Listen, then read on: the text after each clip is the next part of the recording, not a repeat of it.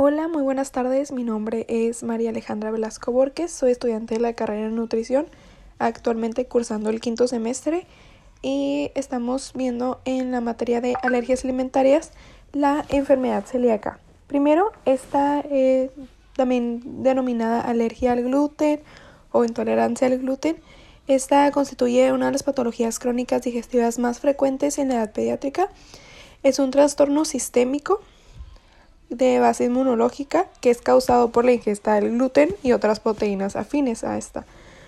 Esta va a afectar a individuos genéticamente susceptibles y se caracteriza por la presencia de síntomas de diferente índole. Estos pueden ser digestivos o extradigestivos. También puede causar una lesión en la mucosa intestinal o grado variable y un aumento de anticuerpos específicos en sangre. Esto pues consiste en la intolerancia a las proteínas del gluten, que son las gliadinas, las secalinas, las ordeínas y posiblemente también aveninas. Esto cursa con una atrofia severa de la mucosa del intestino delgado superior y pues como consecuencia se establece un defecto de la utilización de nutrientes. Estos pues son principios inmediatos, sales y vitaminas.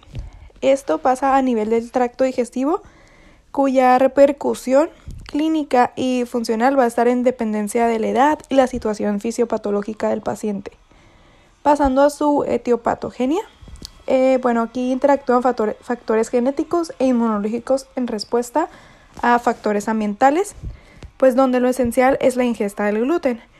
La mayoría de los modelos descritos sobre la patogenia de la enfermedad celíaca la consideran una enfermedad inmunológica en la que ocurren factores genéticos y ambientales, de modo que se requiere la combinación de ambos factores para que se inicie la enfermedad.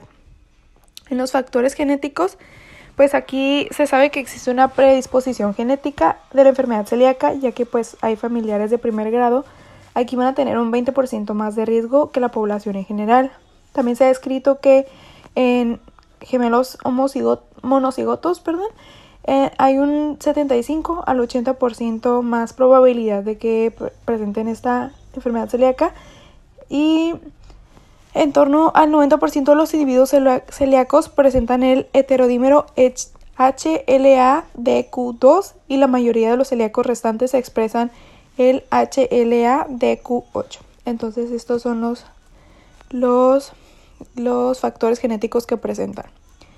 El gluten, ya pasando a lo que es el gluten, este es un factor ambiental principal para el desarrollo de la enfermedad celíaca y se trata de una proteína que se encuentra en las semillas del, de trigo, cebada, centeno y sus derivados. Esta está compuesta fundamentalmente por los que ya mencioné, la gliadina y gluteínas, que son las principales responsables del potencial nocivo. También después vamos a pasar a los factores inmunológicos. Aquí existe una respuesta inmune a la gliadina que da lugar a una reacción inflamatoria a nivel del intestino delgado. Esto caracterizada por la infiltración de la lámina propia y el epitelio y por el desarrollo de la atrofia vellositaria. Entonces esto va a obstruir la vellosidad y va a hacer que pues no se absorban correctamente algunos nutrientes. Esta respuesta pues está mediada por inmunidad innata y adaptativa y posteriormente, pues las células T van a producir citoquinas proinflamatorias en respuesta a este problema y la enzima transglutaminasa tisular de amida eh, van a aumentar la inmunogenicidad. Y bueno, por último, vamos a hablar un poquito de ah, aspectos clínicos. Cuando esta enfermedad evoluciona sin tratamiento pueden aparecer formas graves, que es la crisis celíaca van a presentar eh, hemorragias cutáneas o digestivas. Esto va a ser por, la, por defecto de síntesis de vitamina K y otros factores de vitamina K dependientes a nivel intestinal.